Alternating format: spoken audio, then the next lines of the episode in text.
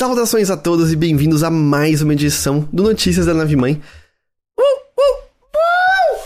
Podcast do Overloader no qual a gente conversa sobre algumas das principais notícias que rolaram no mundo dos videogames. Eu sou o Heitor de Paula e estou aqui com o Guilherme Jacobs, que quase caiu da cadeira de tão forte que foi seu bull.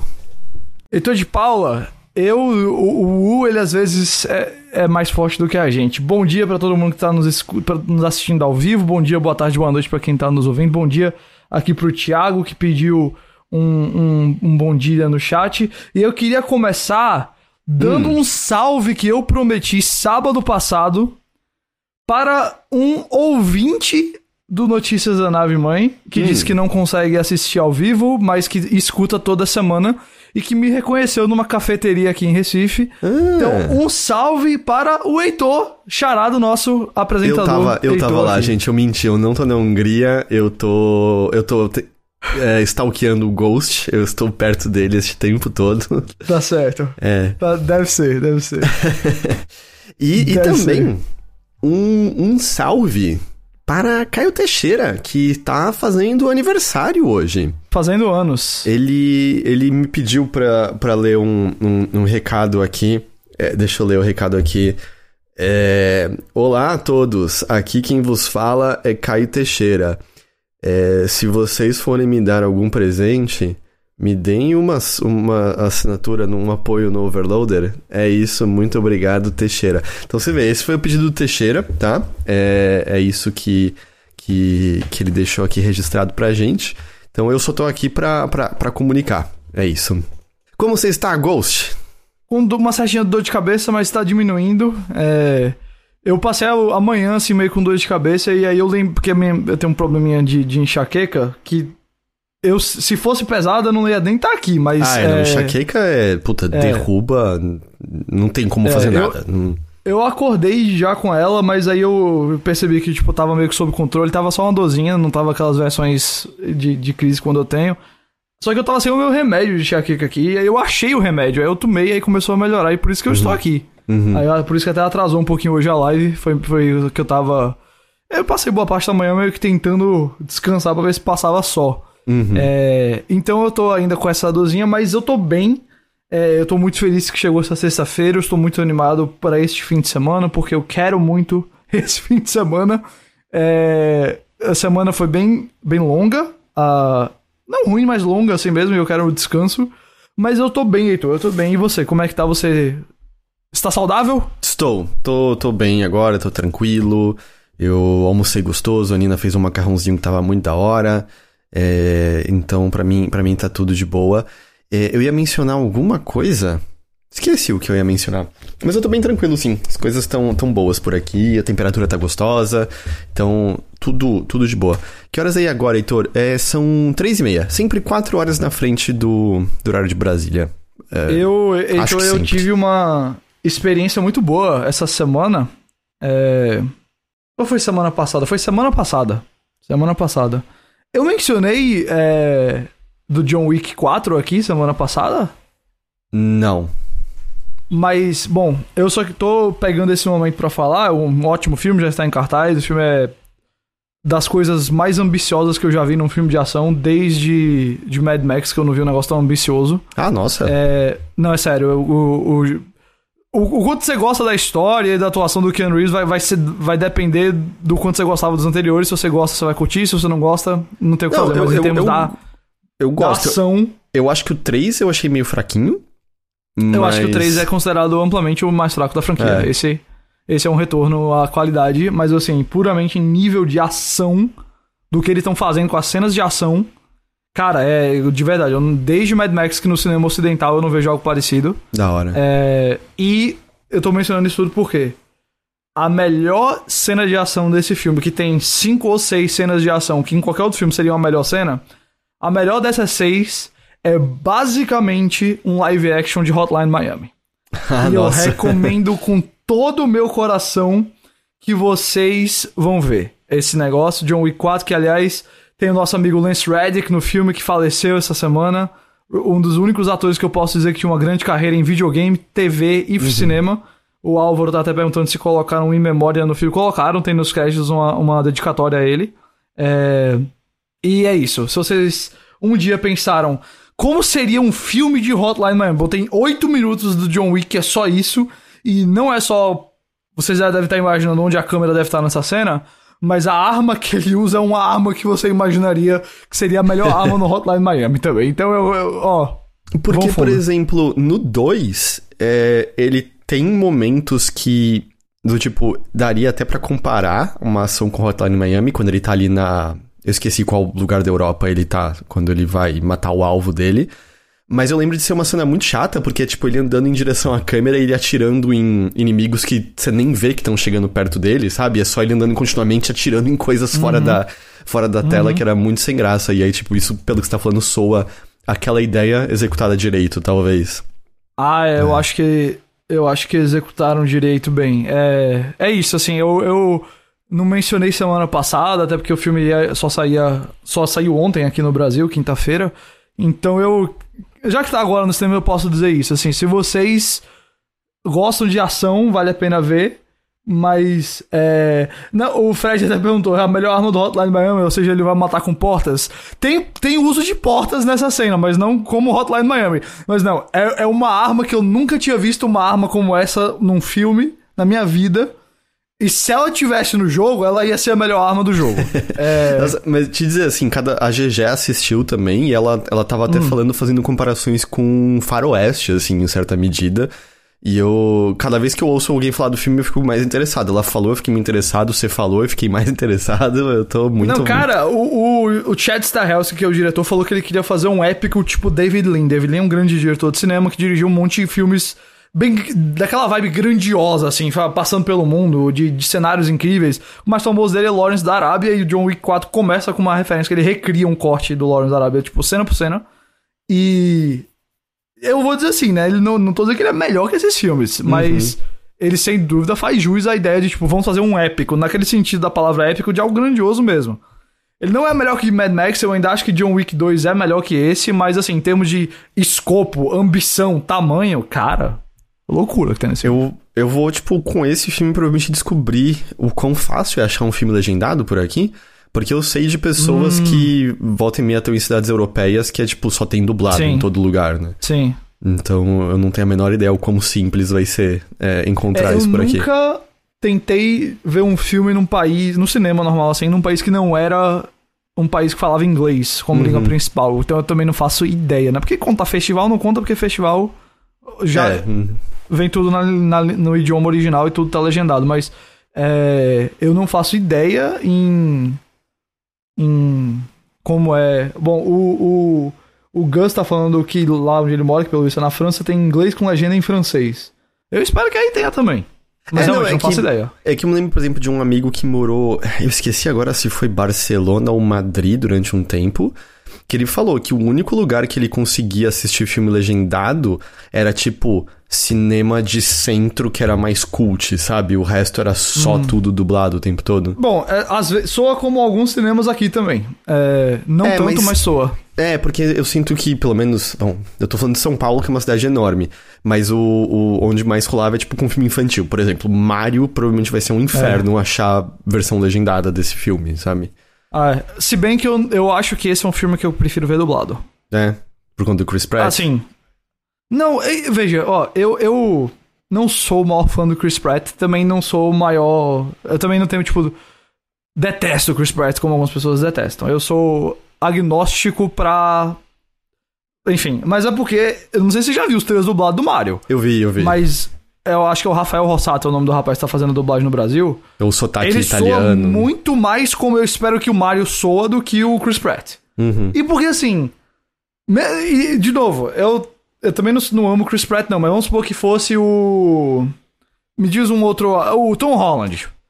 Cara, me tira do filme se eu tô lá vendo o Mario e eu percebo que é o Tom Holland falando, ou o Chris Pratt, como é o caso, falando, tá ligado? Eu ainda acho hum. que 10 minutos a gente vai esquecer dos atores que estão dublando os personagens. Tomara, mas, mas de qualquer forma, eu acho que esse filme, eu. eu... Tem animações que eu fico triste que não tem dublado, é, legendado aqui. Toy Story 4 foi uma que teve e eu fiz questão de ver porque tinha o Key Peele, tinha o Keanu Reeves fazendo basicamente uma piada sobre ele mesmo, sabe? E valeu muito a pena ver em inglês. Agora, é, eu acho que esse filme do Mario eu vejo dublado de boaça, até porque a dublagem brasileira a gente sabe é uma dublagem realmente excelente. Sim, sim. É, não, é que é, eles só cagam quando, sabe, ah, todo mundo sabe do exemplo, mas, tipo, Enrolados com o Luciano Huck. É uma porcaria. É uma porcaria. O Luciano Huck é um péssimo dublador, sabe? O filme é, é, é para mim, inassistível com ele. É. Eu sei que essa aqui é querido para algumas pessoas. Amava o Bussunda. Amava o Bussunda de coração. Acho que ele é péssimo como Shrek. Acho que não tem absolutamente nada a ver a escolha dele como voz de, de Shrek na, na versão brasileira. Então tem alguns casos eu que. Também, eu também é. não. Ah, eu, que eu vou dizer que foi é, recente, que eu achei péssimo. É, que eu tenho meus respeitos em relação ao Marcos Mion, mas como dublador, na, num filme que já não é muito bom do Buzz lá, foi. Ah, eu nem sabia que ele tinha dublado aquele. Ele chamava Lightyear ele, só esse filme, Lightyear, é, é. Que não é exatamente um filme muito bom, mas assim, uhum. além da conta, cara, ó. Não, não, não rolou, não. Entendi. Bom, vamos, vamos entrar no nosso assunto de videogames aqui, de fato, vamos. então. E a gente começa hoje com a notícia que parecia que era trollagem durante as últimas semanas, na verdade, mas foi confirmada pois pela é. Valve que Counter-Strike 2 existe. É... Não só existe, como está para sair em 2024. É... Não, não é no. É 2024? Summer 2024, é. Ah, eu acho que eu confundi o ano em que a gente tava por um segundo. Eu achei que era, eu achei que era mais no meio desse ano. Ah, não, ano. perdão, perdão, perdão, perdão. É 2023. É, eu okay, que tô okay. errado. Uhum, é, tipo, ele, já, ele sai é, nos próximos meses deste ano, é isso. Esse é esse verão americano, é. Mas assim, é, nas últimas semanas, para quem tava acompanhando, tinham evidências, coisas que pareciam indicar, mas eu sinto que no geral a reação foi meio, né, isso deve ser só atualização para Source 2, sabe? Não deve ser tipo uma continuação, deve ser só eles meio dando uma atualizada. E a bem hum. na verdade é que isso é um parcialmente correto, mas é meio uma continuação também. Uh, porque vamos lá, a Valve anunciou Counter-Strike 2, que vai ser isso. a continuação que substitui CSGO, essencialmente. Isso. É uma atualização para CSGO gratuita, tá? Então pensa em não é a melhor comparação. Pensa em Overwatch 2, por exemplo, tirando o fato de que CSGO não era pago, mas pensa mais ou menos isso, tipo, CSGO vai virar Counter-Strike é, 2. E esse anúncio inicial da Valve foi, nossa, eu achei excelente. Tipo, eles sabem. Anun...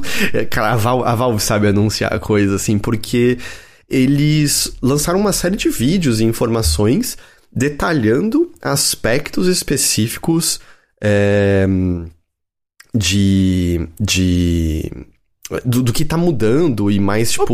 Da... É, entrando em pormenores do gameplay, assim, de um jeito que a gente sabe que só a Valve faz, né? Então, tipo. É, o, o, acho que o vídeo que mais recebeu, assim, atenção foi o. Fumaça. O da, da, da, fumaça, que.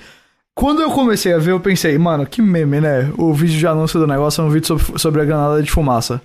Mas aí eu assisti o vídeo e falei. Isso parece game changing pra CS, tá ligado?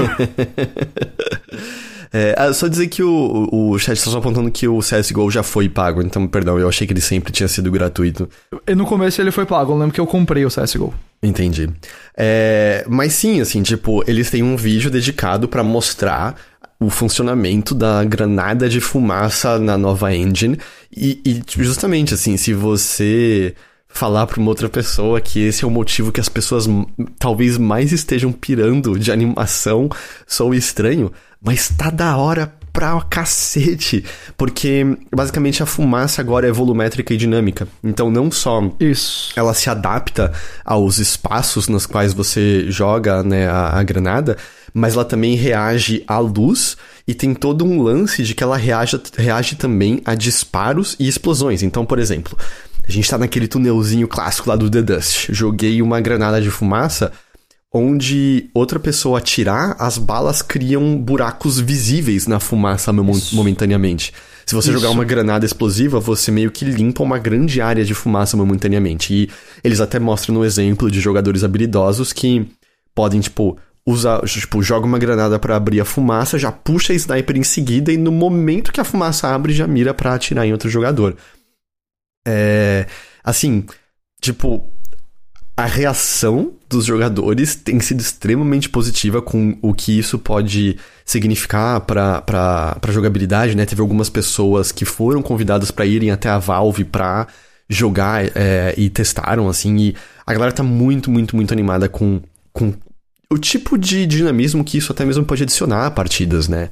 Mas isso não foi tudo. Aliás, até para falar de algumas informações maiores, que é, é todo mundo sabe, né, que CSGO é um dos jogos que tem aquele mercado gigantesco de venda de itens dentro do Steam, né? Desde é, skin das armas, que é de longe a coisa mais, mais cobiçada pelos jogadores, mas tem patches para você botar no corpo, tem, né, né é, skins do personagem mesmo em si e outras coisas.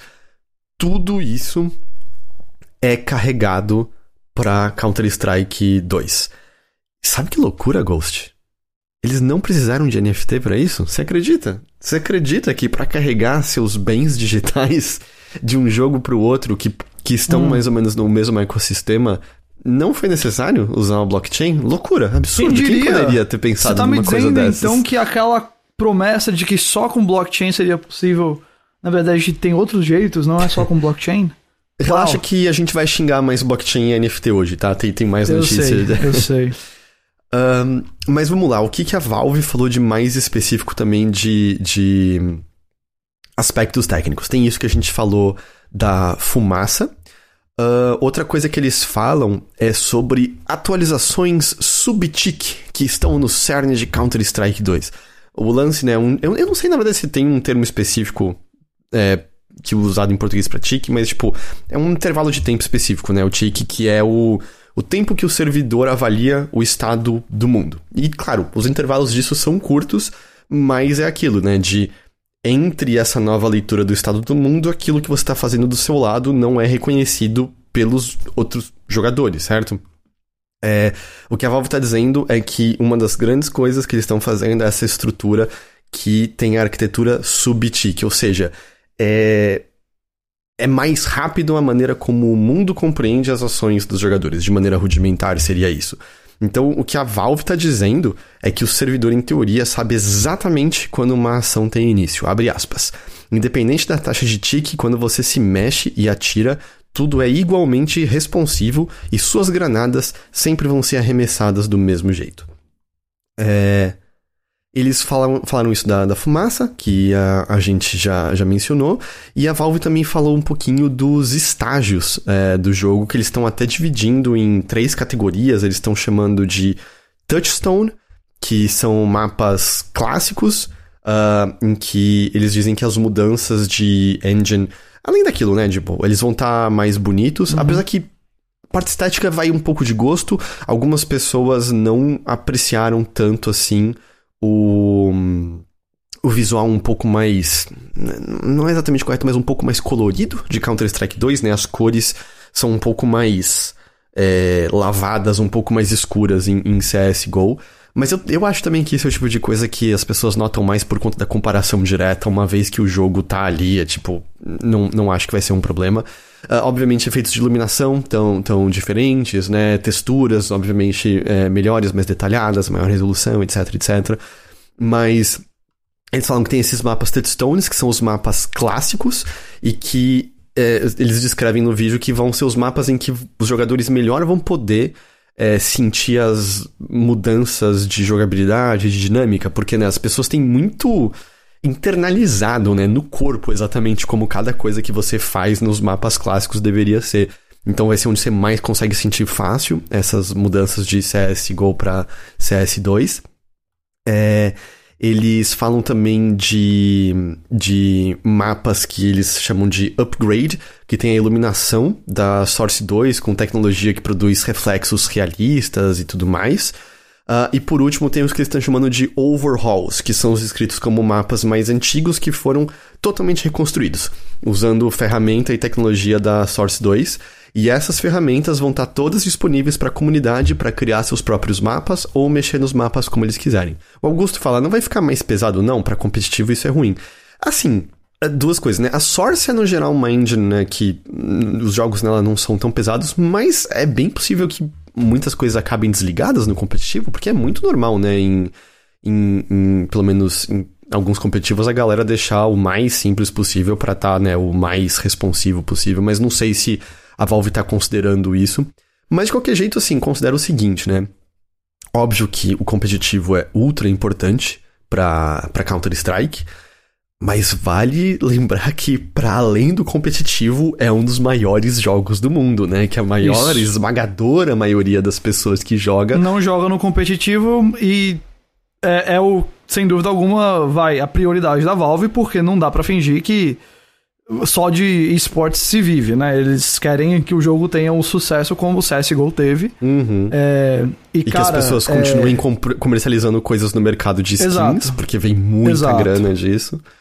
E, e... Eu, eu, não sei você, mas a minha impressão inicial já com esse começo é de que esse jogo vai ser talvez o um jogo, o maior jogo do ano em termos de número de jogadores e tudo mais, porque a empolgação, pelo menos eu achei, foi palpável. Não, então pensa assim, o Counter-Strike Go tá batendo recordes de jogadores simultâneos, mesmo depois da gente ter passado do auge da pandemia, né? Porque no auge da pandemia tava todo mundo em casa, tinha um monte de jogo batendo o seu próprio recorde de, de pico de jogadores. Counter-Strike Go bateu semana retrasada um novo pico. Eu, aparentemente Isso. em parte por conta dos rumores de um Counter-Strike 2. Mas assim, esse é o nível do negócio. tipo, eu sei que o CSGO não é exatamente, mas a gente tá em teoria falando de um jogo do início, da metade dos anos 2000, e o negócio tá batendo recorde de, de jogador em 2023 é. ainda, sabe? Então, pensa que isso é pra um. Eu consigo dar um exemplo. Eu não jogo Counter-Strike, tipo, desde, sei lá, 2007 eu olhei para isso e eu tô falando, porra, eu vou querer dar uma chance para esse negócio, tá ligado? E, e em parte é meio, é. olha como tá bonito, esses efeitos de luz que dá hora, essas coisas assim. Eu, eu é... gosto de CS, eu, eu, obviamente, como qualquer brasileiro, joguei demais o, o Source 1.6 e tal. É, é, eu não jogo Gol há anos também, assim. Eu joguei bastante Gol, como eu mencionei, eu comprei quando saiu, eu joguei bastante. É, e eu gostei bastante dele, mas eu realmente não jogo há anos e eu vou dizer pra você especialmente sabendo que esse é de graça, saiu eu vou estar jogando esse jogo. Não, não, não dá. Eu vou estar lá. E assim, a Valve sabe que ela precisa fazer algo que rode em tudo quanto é computador possível, sabe? Eles têm noção disso, eles têm as informações é, do, do, das máquinas que as pessoas, né? O Steam tem essas informações, né? Dos computadores que estão acessando a loja e tal. É, então, tipo, eu, eu não me preocuparia de maneira excessiva com, com essa parte, não. Uh, essas foram as maiores novidades, é, mas a Valve disse que tem outros detalhes para mostrar mais pra frente aí, que vão ser revelados por completo até quando o jogo for lançado na metade desse ano. É, o jogo vai ter períodos de teste, porém limitados até lá. E eles também falam de outros detalhes, como ah, o efeito de, é, de fogo do jogo, de explosões. E um mínimo, mínimo detalhe, mas que é divertido, é que a garrafa de coquetel Molotov tem aquele mesmo efeito de líquido muito impressionante que apareceu em Half-Life Alyx. Uhum. Que, pra quem não tá ligado, não é uma simulação de líquido real, porque isso sim teria um custo computacional muito grande por um detalhezinho. Na verdade, é só, como muitos dos efeitos, né, que, que são, que eu acho que é parte da graça, é parte da magia do negócio, é, são outras coisas acontecendo que passam a ilusão de ser um líquido precisamente é, simulado dentro da garrafa. Mas até isso, tá ligado? Tem um líquido bonitinho dentro da garrafa de Molotov, assim. É muito, é muito impressionante. É, claro que, desde o anúncio, o mercado de skins de CSGO tá uma loucura ainda maior. Porque o que acontece? É, em antecipação a um Counter-Strike 2 e as mudanças que a engine é, nova Source vai trazer, é, já é antecipado que as skins ficarão mais bonitas. A Valve até mostrou alguns exemplos em, nos vídeos e nas imagens, justamente por conta da, da, das texturas, dos efeitos de luz, as coisas estão ainda mais bonitas, né? Então, já tem gente correndo para comprar skins, presumindo como elas ficarão ainda mais da hora em CS2 e presumindo que com isso elas vão conseguir vender a skin mais caro ainda. Então já tem coisas aleatoriamente subindo de preço e tudo mais, que eu acho que é o que a gente esperava. Uhum. Mas uma outra coisa que talvez mude também na questão de skins no Counter-Strike 2 é, de maneira geral, as skins que as pessoas valorizam no CSGO são das armas. Porque no CSGO, uhum você só tem suas mãos e, a, e, as armas. É o que você tá vendo, né? É a arma. No CS2, agora tem membros. Você consegue olhar para baixo e ver seus pés, suas pernas e tudo mais. Então, com isso, talvez coisas como os patches e tal sejam mais valorizados, porque atualmente é aquele tipo de coisa que você põe no seu personagem, você não vê, quem vê é o oponente, e convenhamos, ele não vê, tá ligado? Quando você, quando você tá jogando um jogo de reflexo. O interesse dele é fazer você desaparecer, inclusive. tipo, num jogo como Counter-Strike, se você tá prestando atenção nisso, o oponente já te matou, tá ligado? Que é muito rápido o tempo de morte no, no jogo, né? Então. É, então talvez isso. Isso deu uma, uma valorizada, sabe? É, e esses são os, os, detalhes maiores, mas eu concordo com o que você falou, Ghost. Assim, eu acho que fazia hum. tempo que eu não via um alvoroço e ânimo tão grande é, em torno de um jogo, assim.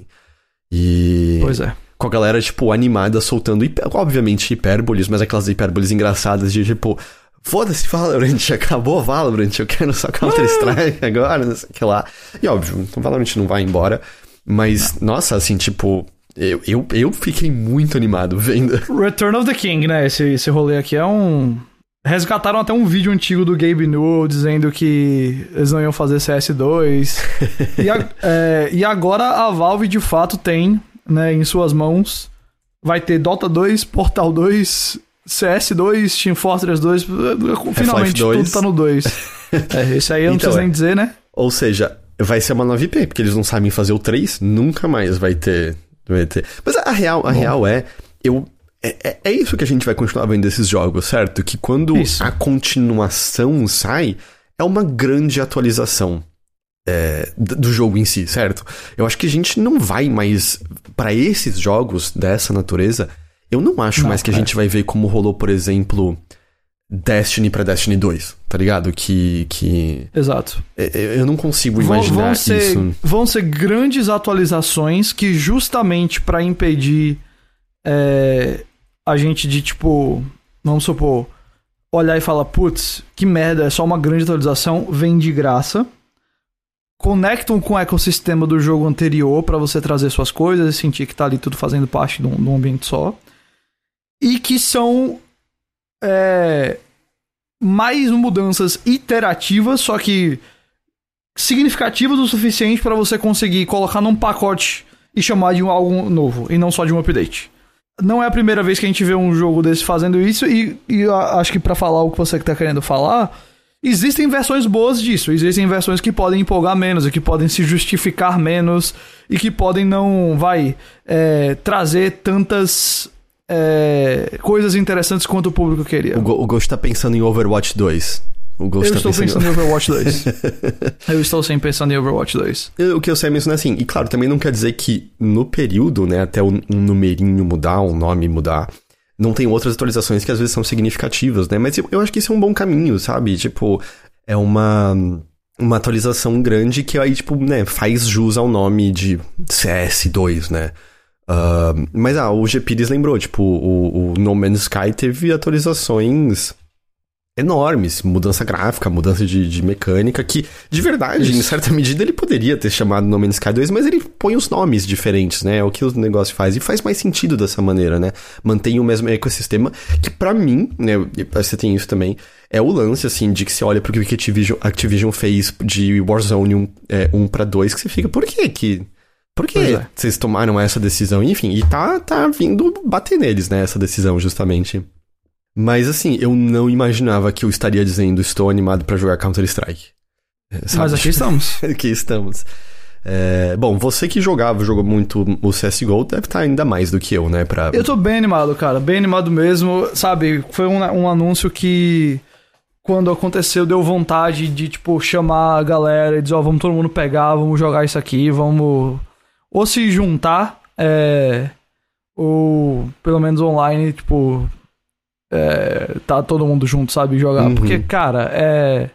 CS tem esse lugar especial com o público brasileiro e esse parece ser um momento assim de retorno a CS muito grande. É, como eu acho que o Gol não foi quando saiu, apesar de que eu lembro do Gol ser assim até bem recebido na época, pelo menos a minha impressão, ou no meu, no meu ciclo ele foi, eu acho que ele cresceu muito com o tempo. É, E agora o 2 acho que vai chegar já com os dois pés na Nossa. porta. Então eu tô. Uhum. eu- é, de- desde o começo vai ter um impacto bem grande, eu acho. O. É, eu, eu assim, eu, eu jogava nas monkeys da vida, mas pra ter noção, a última coisa que eu joguei de CS foi 1.6. Eu não joguei o, o Gol. E eu era do time que quando saiu o CS 1.6 eu fiquei, é, não gostei dessas mudanças, eu gosto mais de CS antes disso aqui. É, mas então. Mas Não, e que fique claro, assim. Pra mim, nada supera os clássicos mesmo, assim, sabe? E, e eu tenho até meus pormenores com essas questões estéticas aí de mercado que tem no Gol e vai ter nesse jogo. E Uhum. nesse sentido, eu acho que o CS puro talvez continue intocável, mas é fato de que aparentemente tem umas mudanças de gameplay bem significativas nessa. Ah, mas nessa isso que nova você versão. fala de estética, eu, aí vai mudar muito de gosto. Mas, por exemplo, eu sinto que é uma coisa que eles perdem, que é... Putz, os personagens de Valorant são muito mais interessantes em termos de variedade visual. É claro, lá Não, mas tem os poderes, mas tô quando, falando em visual eu mesmo.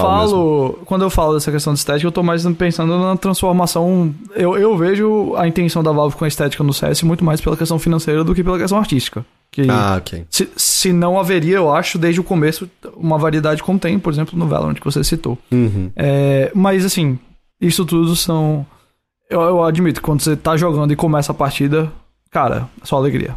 Uma coisa que tá rolando, eu acho que nada disso foi confirmado ainda, é que possivelmente o- as equipes não se chamarão mais terroristas e counter-terrorists. Justamente pra não ter terroristas. É, sabe, hoje, ali. acho que É. hoje a, a dinâmica é outra, né? Eu acho que é, tinham pessoas especulando que seria tipo attacker e defender, sabe? É, Eu não vejo nenhum Tranquilo. problema nisso, sabe? Eu Não, não, não É. vejo nenhum problema em trocar. Apesar que muitas das skins ainda são as mesmas de sempre e tal. É... Mas, Ghost, Hum. a gente tava falando meio de ecossistema dentro de Hum. jogos, e a gente vai falar um bocado disso aqui agora. Por quê? A gente mencionou na semana passada sobre a data de lançamento do da Unreal Engine pra Fortnite, né? Ah, ah, e essa semana, né, tá, rolou GDC, tá rolando GDC ainda, na verdade. A Epic fez uma apresentação ali de State of Unreal ali na, na GDC e trouxe mais alguns detalhes, mas só resumindo pra quem não tá ligado, é uma, uma enorme grande ferramenta de basicamente usando a tecnologia da Unreal Engine 5 dentro de Fortnite, permitindo que jogadores e qualquer pessoa crie conteúdos absurdamente variados dentro de Fortnite, né? Fazendo as ilhas diferentes. E assim, esse bagulho vai ser absurdamente gigantesco. Assim, se eu tivesse que botar minha grana pra apostar em alguma coisa agora, eu botaria minha aposta nisso, porque o que eles estão mostrando de variedade do que já foi criado, de possibilidade e tudo mais, é, é absurdo. É absurdo, assim, é uma insanidade. E os negócios, tipo, bonitos, sabe? É, bonitos de maneira variada, artisticamente bonitos e tal. Porque, óbvio, a ferramenta de Roblox permite você fazer muitas coisas. Mas desculpa, eu já tentei jogar Roblox várias vezes, eu acho uma bosta. É. Eu, não- eu acho controle uma Não é bosta, mim. visual uma é bosta. É, tipo. é, e eu, eu acho que o Fortnite. Nossa, eu, eu, eu acho que isso aqui vai ser avassalador, assim. Posso estar completamente errado, mas nesse exato momento meu palpite, meu palpite é esse. Oi, já já, tudo bem? Bom dia. É, já. É, mas aí o que aconteceu? Nessa apresentação aí, que eles deram na GDC, eles falaram mais sobre a questão de grana, né? Que é. ahn, o, a Epic falou que eles vão distribuir 40% da renda líquida que vem da loja de itens de Fortnite e de compras de dinheiro real relacionadas é, aos criadores de conteúdo em Fortnite. E isso é muito dinheiro. Isso é muito, muito dinheiro. É o mesmo, pra, pra quem não tá ligado, é mais ou menos o mesmo esquema que algumas redes como o TikTok fazem, em Isso. que tem um montante de grana que é dividido pros top creators, né, no- mensalmente, que tem seus problemas. Por exemplo, uma falta de transparência, né, de tipo, é, como essa divisão foi feita, qual é o montante, etc, etc. Sem dúvida. é. Eu não sei se a Epic vai ser um pouco mais transparente nisso. A, a filosofia da empresa me leva a crer que talvez eles sejam um pouco mais transparentes. Mas quando envolve dinheiro, é sempre fácil desconfiar de tudo. É, exato. Como a gente tá falando de algo que certamente vai movimentar grandes quantias e que muitas vezes a ignorância, ou melhor, a ignorância não, a deixar isso em oculto é bom para eles, porque aí talvez você impede um criador de demandar mais, porque o outro recebeu não sei quanto, e como é que é essa divisão e tal. Ah, para eles, eles podem evitar, digamos assim, problemas, tretas, sei lá, de certa maneira, é, escondendo alguns detalhes. Mas é, eu acho que eles vão ter que, tipo, ser mais públicos quanto a isso do que a questão, por exemplo, do TikTok e tudo mais. Eles vão ter que deixar mais claro. Eu realmente só não confio por se tratar, como você mencionou, de dinheiro, por se tratar de um mercado online que certamente vai ser muito grande, que tem muito potencial. Eu acho que eles vão tentar manter, talvez, algumas informações que idealmente deveriam ser públicas escondidas. Mas eu não consigo imaginar que eles vão, tipo, ser completamente secretivos quanto a isso, porque hoje em dia. É... Cara, não dá, né? Assim, você tem que ser, você tem que deixar um pouco mais claro, até porque depois pode haver é, ramificações legais, caso você não seja. Mas aí, é, na apresentação, hum. né, o Sa Sax Person, que é o vice-presidente de ecossistema de Fortnite, diz o seguinte, abre aspas. O dinheiro na economia vem dos jogadores gastando na loja de itens. Fortnite gera bilhões de dólares por ano vindo das compras dos jogadores. Jogadores de Fortnite que se divertem nas diferentes ilhas tendem a gastar mais na loja de itens. Criadores que criam ilhas populares trazem valor real ao ecossistema de Fortnite e nós vamos compartilhar a renda resultante com eles. É, aí como você falou, a gente falou, né, é, vai ter essa divisão desse montante, e como era, já estava parecendo evidente, fica ainda mais, é a Epic indo bater de frente com o Roblox, né? É, é tipo, a, a, ideia, e a gente vai ver outras empresas que estão apostando nisso, tipo, parece ser uma nova tendência que a gente vai ver empresas maiores seguirem, é é quase. É porque ninguém mais tá usando o termo metaverso, né? Nem o, nem o meta tá mais usando o termo metaverso direito. Mas é meio que a ideia, tipo, você entra nesse ecossistema.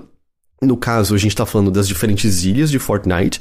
E é como se lá dentro você já pudesse jogar diferentes jogos. Uhum. E no simples ato de você estar ali jogando, você tem como resultar em, em dar apoio financeiro para as pessoas que estão fazendo esses. É, eu não gosto de usar a palavra, mas são esses conteúdos.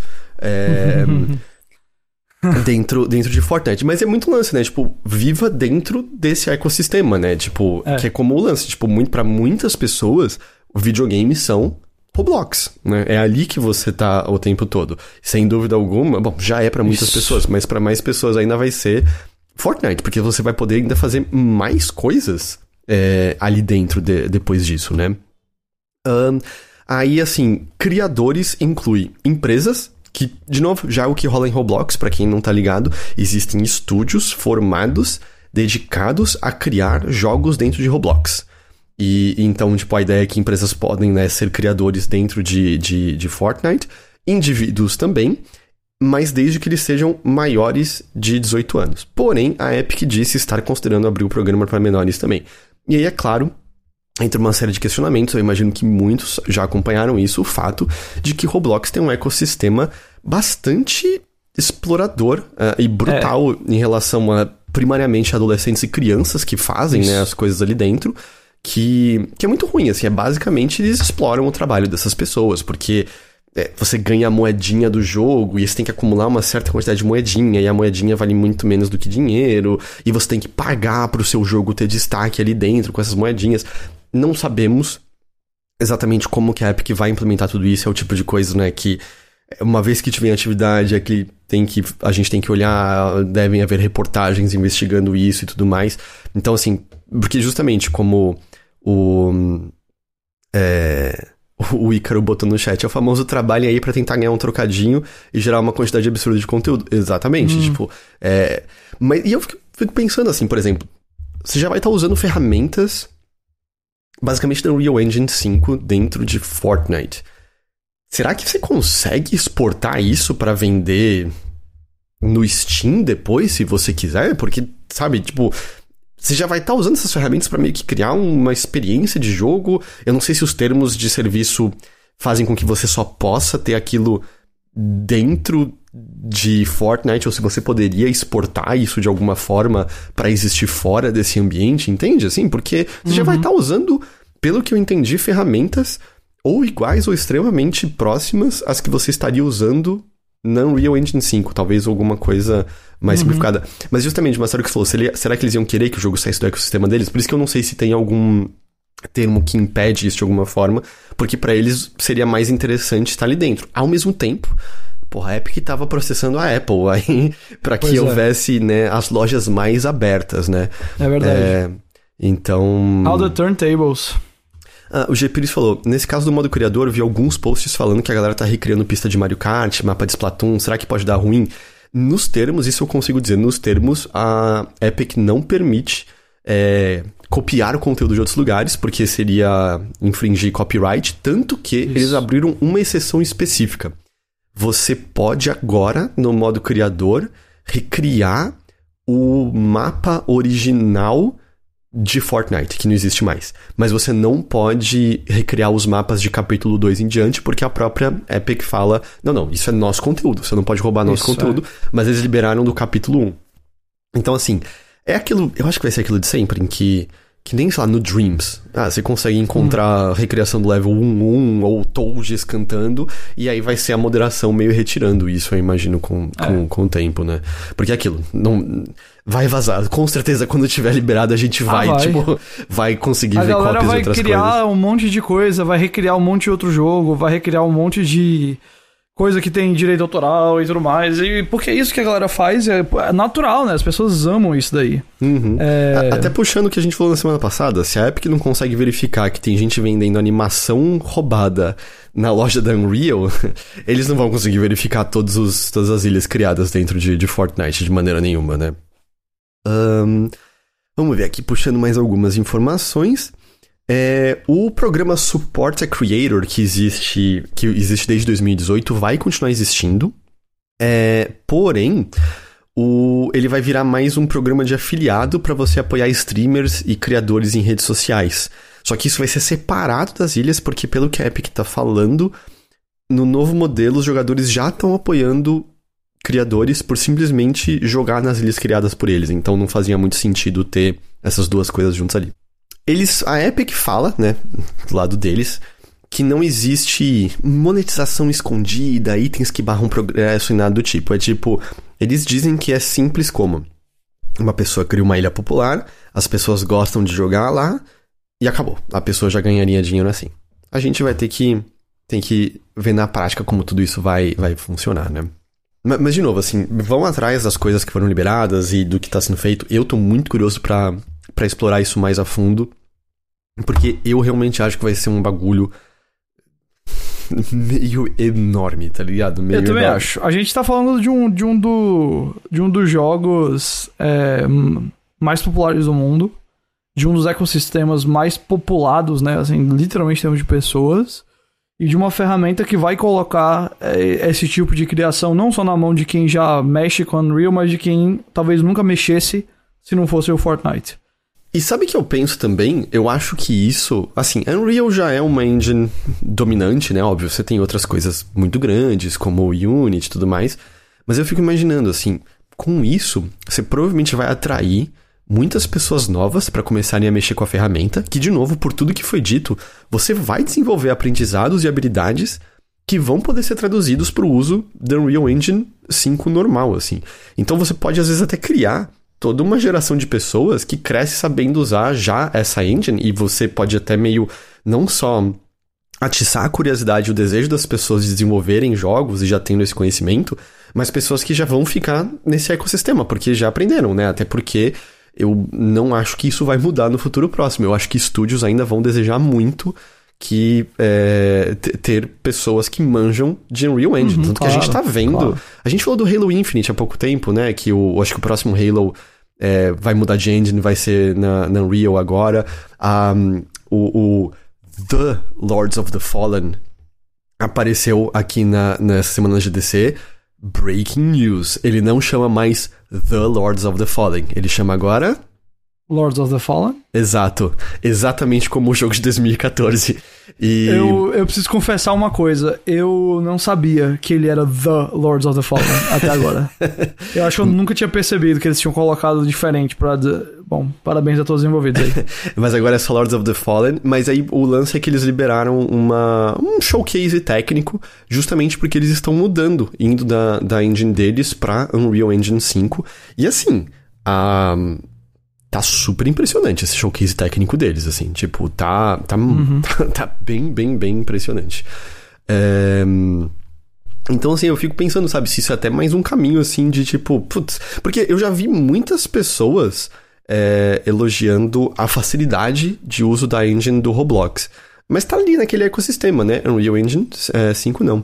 Ah, o BR tá falando que os cenários estão idênticos, que tá achando que é até um remake do original. Hum, aí até faria sentido essa mudança de nome.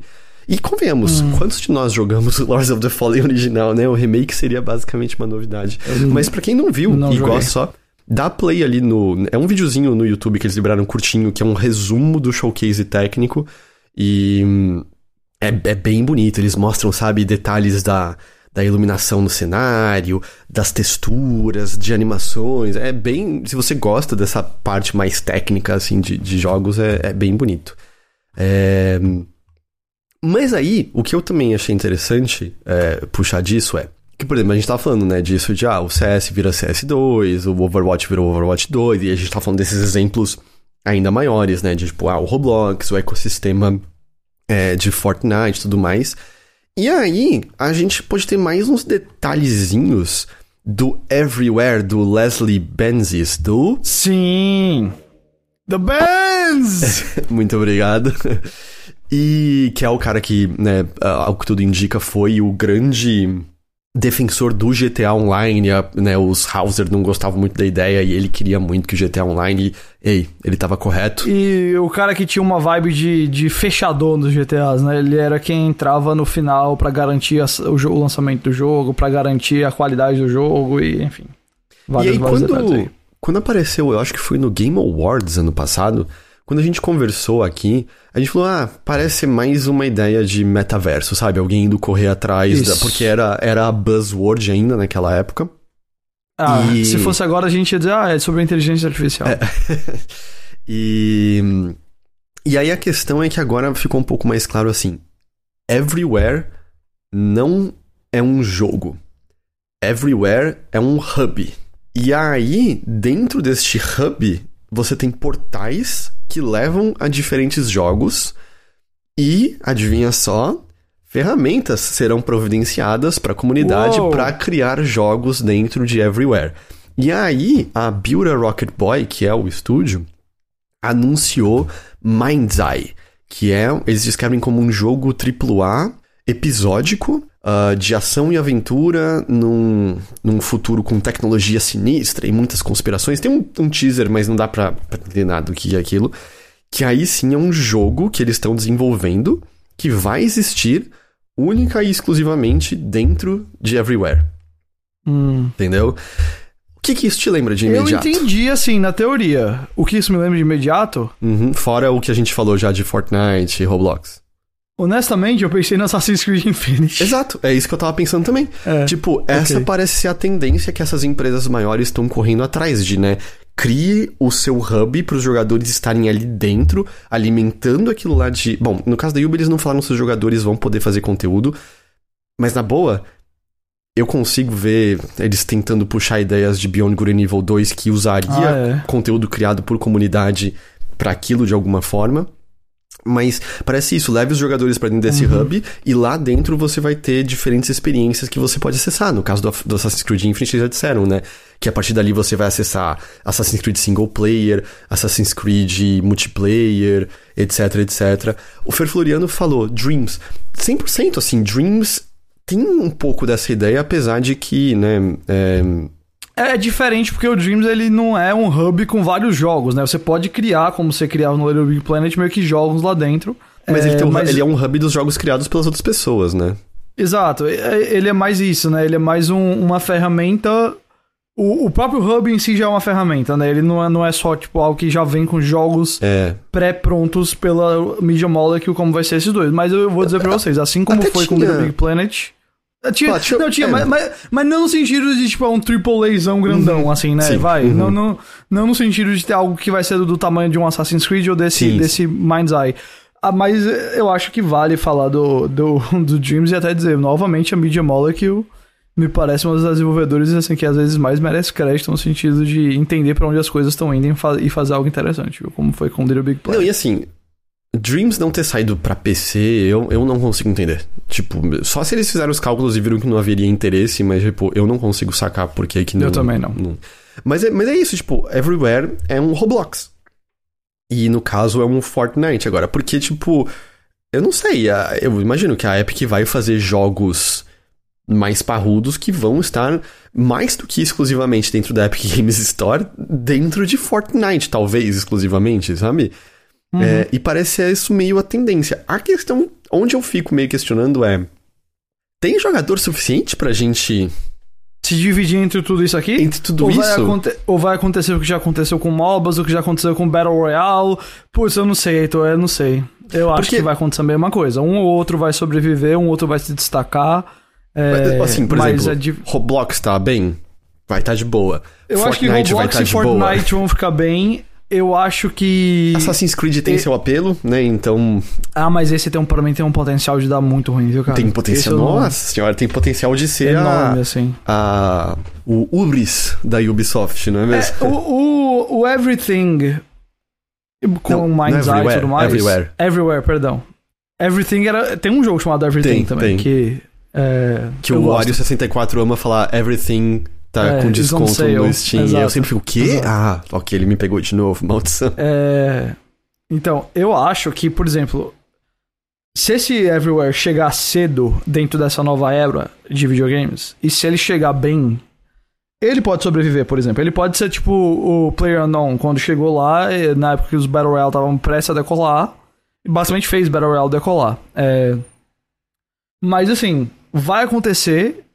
Eu também tava pensando essa piada, viu, GG, do Everything Everywhere.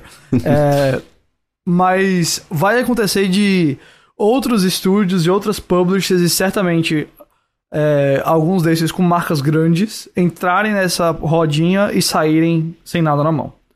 Só perdendo dinheiro. Isso vai acontecer porque isso tem acontecido com tudo. Tem acontecido com, como eu já mencionei, aconteceu, teve uma época que, tipo, toda hora era MOBA. Tinha MOBA de tudo. Depois foi com jogos de Battle Royale. Depois foi com jogos de serviço. E vai ser a mesma coisa com o que eu vou descrever agora nesse podcast como jogos plataforma. É, jogos ferramentas aí que a gente tá vendendo por esse caminho.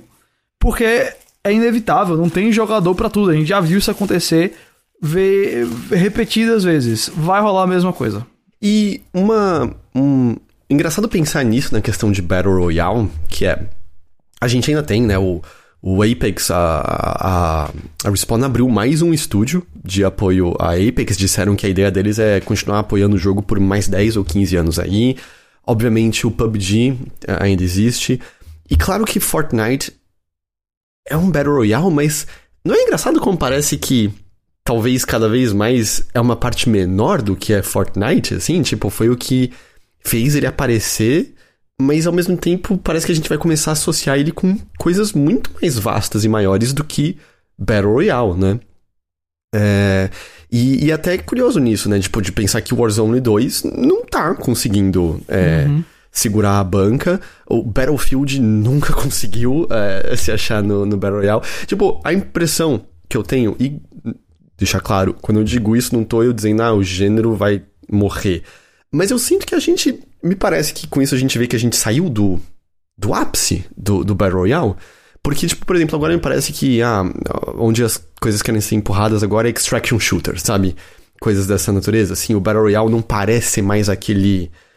a galinha dos ovos de ouro, até porque também quase todas as empresas que tentaram ter um Battle Royale terminou em fracasso, né? A Yubi não conseguiu e tal. Mas é não sei, eu tava pensando sobre isso, é engraçado, né? Mas só pra.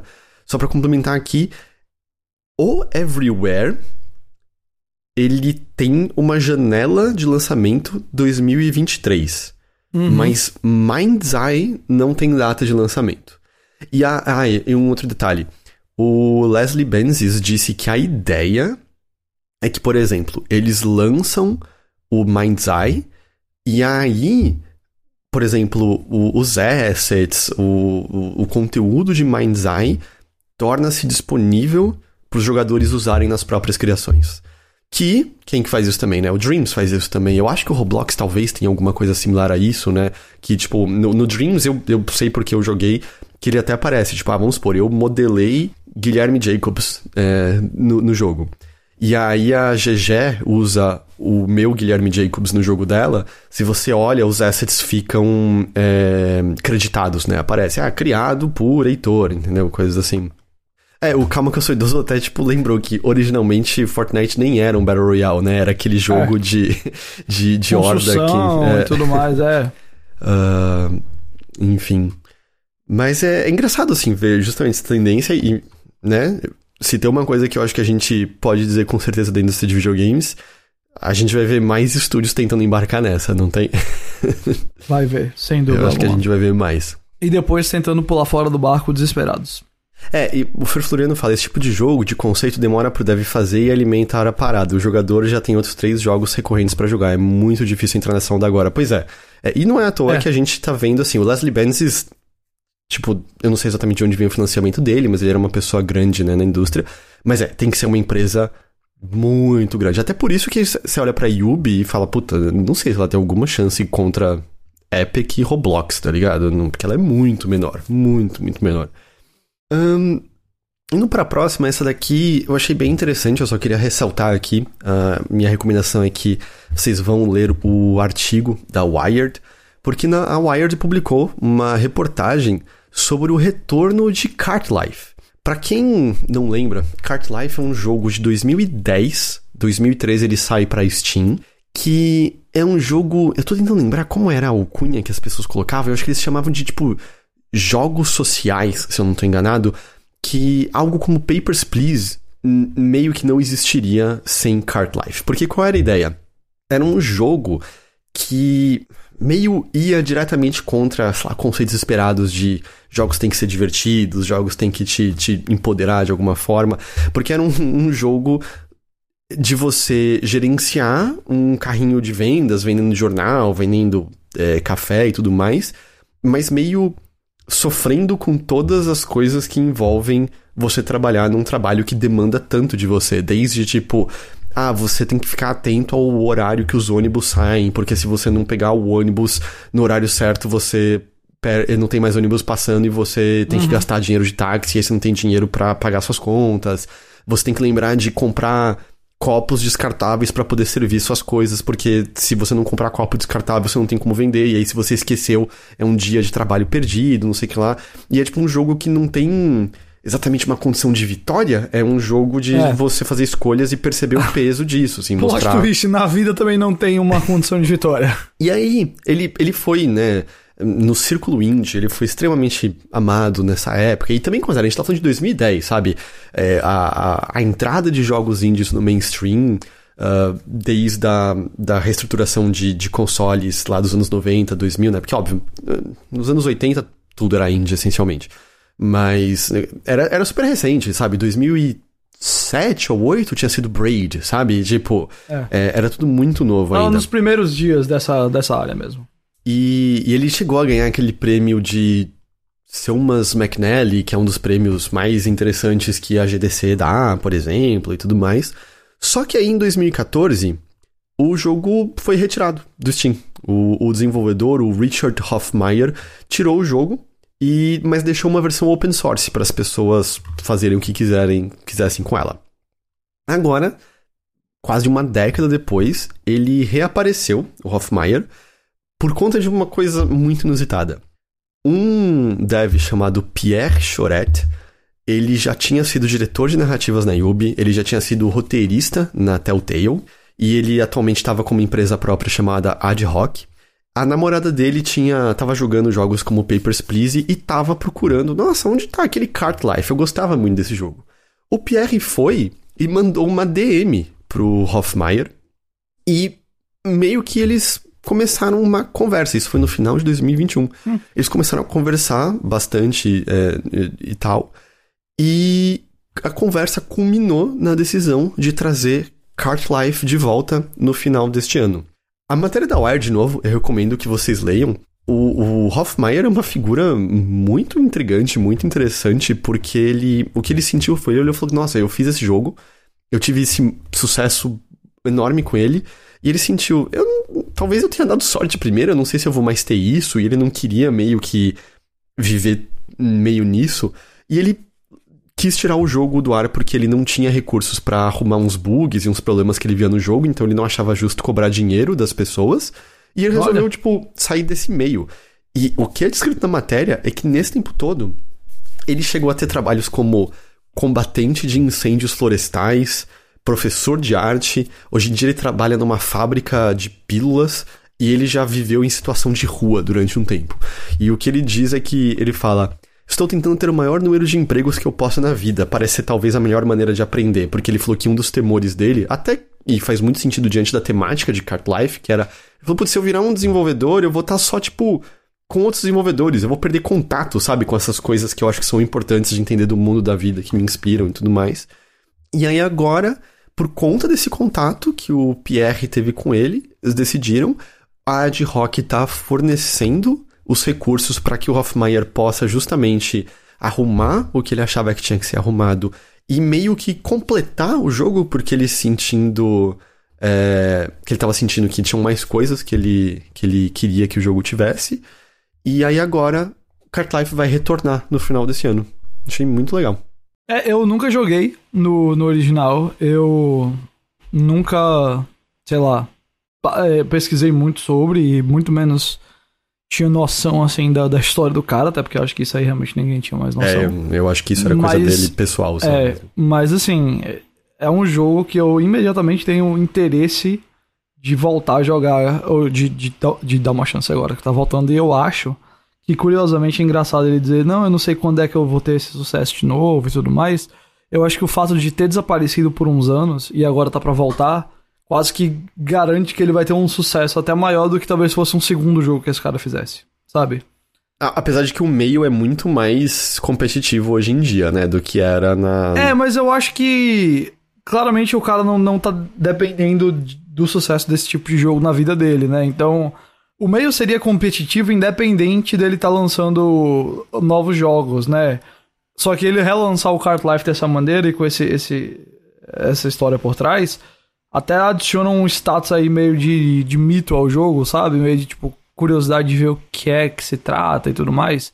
E enfim, eu não, não, não tô dizendo assim que vai ser um dos mais vendidos do ano nem nada, mas eu acho que tem chance dele encontrar até um sucesso de que, vamos supor, né, que ele tivesse lançando um outro jogo agora, ele não teria. É, e, bom, eu acho que é, a gente vai ver o, o, sei lá, o cara, tipo, encontrando, recebendo aí um, um dinheiro considerável. O, eu só queria mencionar, o, o Pinduca Bruno falou, pô, tô tomando Edge mesmo sendo assinante do canal. Eu tô achando que isso é bug. É, eu também tô. Eu tô achando que isso é bug da Twitch. Aliás, eu esqueci agora qual é o site, mas é uma matéria bem grande. Uh, acho que era do Nathan Grayson, talvez, sobre a Twitch. É, conversando com empregados e ex-empregados e tal, porque ah, tá tendo mais demissões na Twitch agora com essa nova onda de, de demissões dentro da Amazon mesmo. E as pessoas com quem eles conversam descrevem um, uma Twitch meio perdida, sabe? Em que você tem líderes que é, não, não querem levar a Twitch nas direções que claramente mais pessoas queriam que a Twitch seguisse, desconexão com as pessoas que estão tentando fazer, desconexão com a comunidade. Então, talvez seja até um pouco consequência disso, a Twitch tá passando por uns problemas e eu sei lá qual é a direção exata que isso aqui vai seguir. Bom, Ghost, vamos, vamos para elas agora? Rápidas e curtas. É, eu, eu já vi, eu não sei se você colocou aqui na pauta o negócio do CMA de hoje, já tu colocou, não foi? Veja a primeira rápida e curta, Ghost. Ah, rapaz, eu acho que quando eu tinha visto mais cedo, não tava. Mas é... eu vi o é. pessoal comentando aqui, eu ia dizer, vamos falar disso, mas beleza, então manda mas bora lá, pode puxar.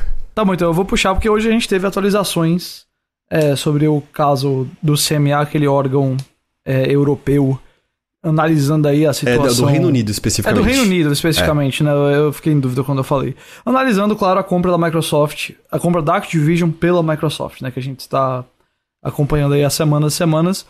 E eles ainda têm detalhes que eles estão analisando e, e vamos dizer assim, preocupações, mas houve um progresso muito grande pro lado da Microsoft hoje, que foi o seguinte.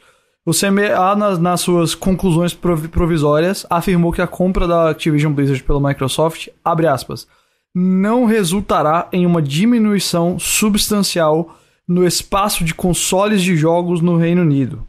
O principal fator para a mudança, segundo o próprio CMA, foram novos dados que mostram que não haveria um incentivo para a Microsoft tornar Call of Duty exclusivo às suas plataformas. Então, eles estão basicamente dizendo que eles não veem razão para acreditar que Call of Duty vai deixar de sair em PlayStation em breve. Isso relacionado a consoles, claro, né? É, quanto às dúvidas de jogos via nuvem, a CMA disse que está olhando cuidadosamente para as informações que possui. Essa aí eu acho que mais é a questão quando eu mencionei que eles ainda têm preocupações. É, e eles têm mais ou menos um mês para dar a conclusão final, dia 26 de abril. Assim, ainda há questões para analisar, mas não dá para fingir que isso aqui não é uma grande vitória uhum. para a Microsoft, porque você tem um órgão desse tamanho dizendo assim: a gente não acredita que vai prejudicar a competitividade do mercado de consoles. E a leitura geral é, passando pelo CMA, passa, passa. no órgão da Europa e passa no FTC. É. Aí a grande ironia é assim, óbvio, até por conta do, do, que é dito pelo CMA. A Microsoft vai continuar lançando Call of Duty no PlayStation, mas significa que eles não vão nem ter que oferecer o um acordo de 10 anos para PlayStation, no fim das contas? Porque seria engraçado, seria engraçado. Agora, o Álvaro falou assim: ah, uma pena se passar, a Microsoft não vai mais parar de comprar Mega Studios. Álvaro, eu acho que essa é a última vez que a Microsoft consegue fazer alguma coisa assim. Tipo, uma eu... próxima tentativa é, de compra não, é. não vai nem Até ferrando. porque já teve a Bethesda recentemente, né? Então, Assim, até porque vai chegar uma hora que não vai fazer sentido ficar comprando mais publisher e pagando bilhões e bilhões, tá? Mas, e também quantas é... enormes ainda sobraram, mas assim... E qu quantas que tem franquias que vão dar valor para eles mesmo, assim, sabe? Call of Duty e Elder Scrolls é uma coisa, e Assassin's Creed é outra. E lembrando que eles querem muito a King, que qualquer coisa, né? Eles já disseram que ah, é. É, a intenção é lançar um app, né, para celulares que teria os jogos Microsoft e tal. Tipo, comprar estúdios menores, possivelmente desse tamanho, não, esquece, assim, a, assim, óbvio, não sei daqui a 10, 20 anos, mas com o clima agora, nem, não, é. tem, sem chance. E, e, assim, uma coisa, mas apesar, apesar, como você mencionou, o clima atual é de muita.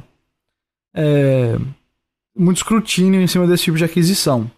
Mas isso vai dar muito precedente também para, vamos supor, sei lá, uma Google da vida resolve comprar a Ubisoft. Exemplo aí, a Apple vai comprar não sei o quê. Hum, mas o problema eles é... Vão, eles, mas é, é que... eles vão usar isso como argumento. Se a, é. Porque poucas coisas vão ser do tamanho da Microsoft comprar a dona de Call of Duty da King. É, não, e, e, tipo, o Google poderia argumentar que não, mas no espaço de games a gente é pequeno. Que é isso o argumento da, da, Microsoft. A Microsoft é gigantesca, mas Xbox seria menor do que é. PlayStation, é. né?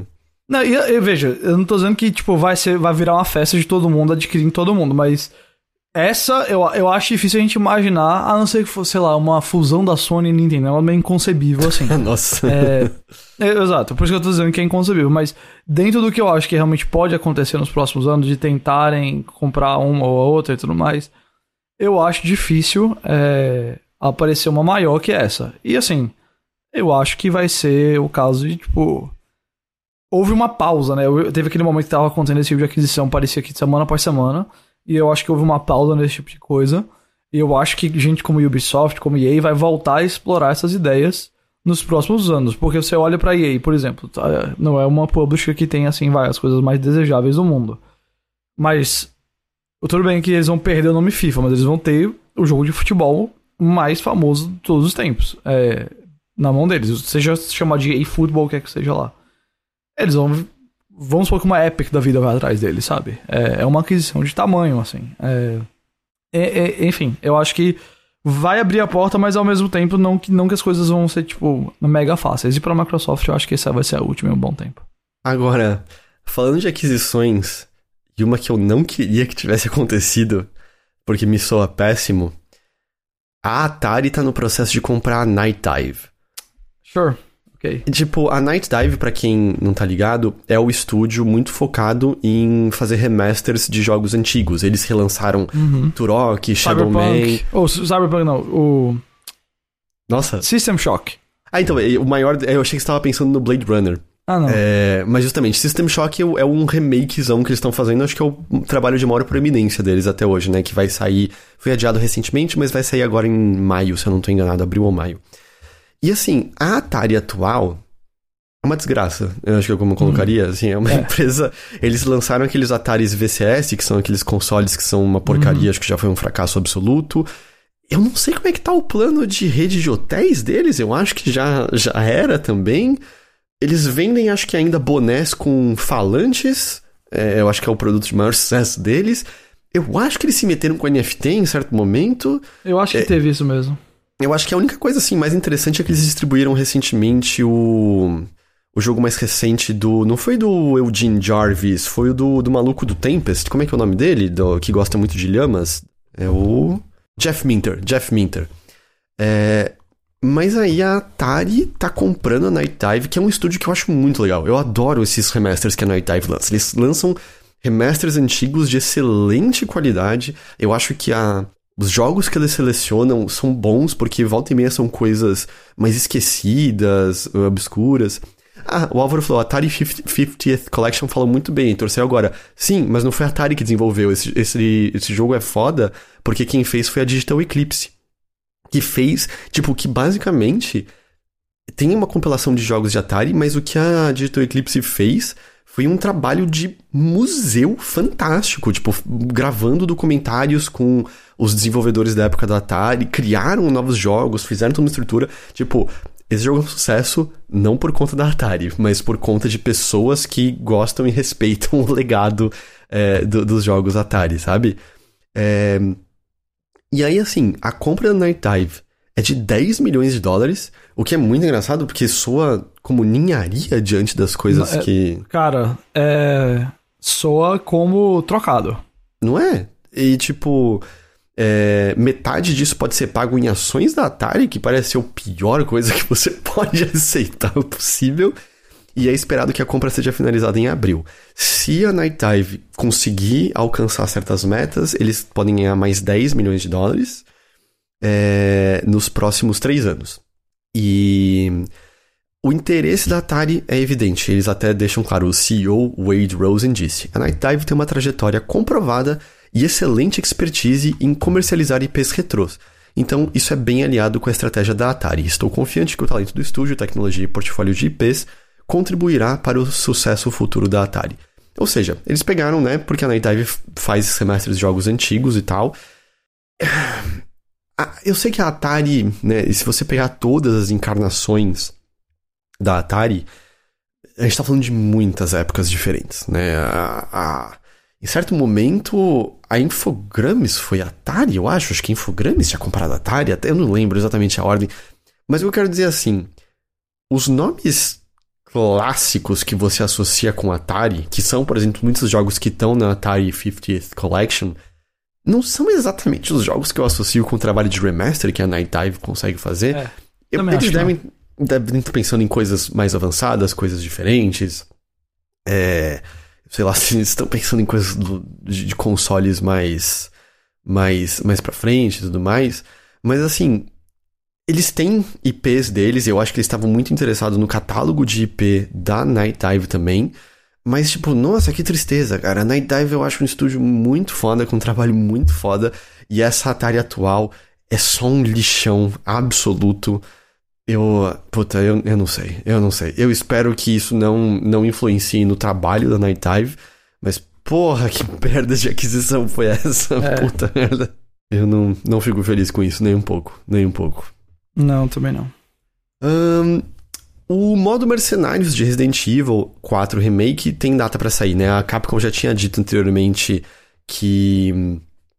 É. Só, só responder o chat. Sim, chat, não é Atari lá dos anos 80, é o nome, mas é Atari no fim das contas, sabe? Eles chamam Atari. Um... Mas é, o modo Mercenaries de Resident Evil 4 Remake tem data para sair. A Capcom já tinha anunciado anteriormente que seria um DLC gratuito, e agora a gente tem data 7 de abril. Então é, é, mais perto do que eu achei que seria, na real. Uhum. Estou louco para jogar Resident Evil 4 Remake. Estou com ele já baixado aqui. Ainda não tive a chance. Eu não estou e eu estou muito triste por isso. Nossa, eu tô muito animado para jogar. É... Sonic Origins é, vai ganhar uma expansão chamada Sonic Origins Plus. É, o Sonic Origins tem Sonic 1, 2, 3 e 3 e Knuckles e o Sonic CD. E o Plus adiciona a Amy como personagem jogável e 12 jogos de Sonic de Game Gear como Tails Adventures, Tails Sky Patrol, Sonic Drift e outros. Tem alguns desses jogos que, se eu não me engano, tipo, eu acho que são só de Game Gear. Eu acho que esse Tails Adventures, por exemplo, é um jogo bem legalzinho até, que você usa diferentes ferramentas com o Tails para explorar fases que são mais de exploração, entre aspas, mais livre, sabe, do que uma fase de plataforma tradicional. E como o Mateus Six é, quis que fosse ressaltado, esses jogos já estiveram disponíveis em coleções anteriores, mas é a primeira vez que vai estar tudo bonitinho compilado numa só, numa só coleção. É, além de todas as coisas de museu que o, que o, jogo, que o jogo vai ter, etc, etc. Elden Ring recebeu uma atualização nessa última quinta-feira, que teve ajustes né, normais de atualizações, como ajustes ao PVP, as cinzas de guerra, outros ajustes gerais, mas o principal destaque é que ele adicionou Ray Tracing para a versão de PC, PlayStation 5 e Series X. Nice.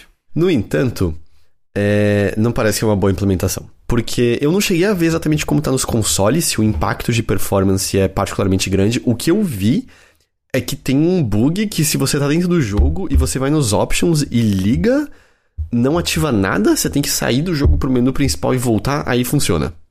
Mas no PC ele não tem a melhor implementação do mundo.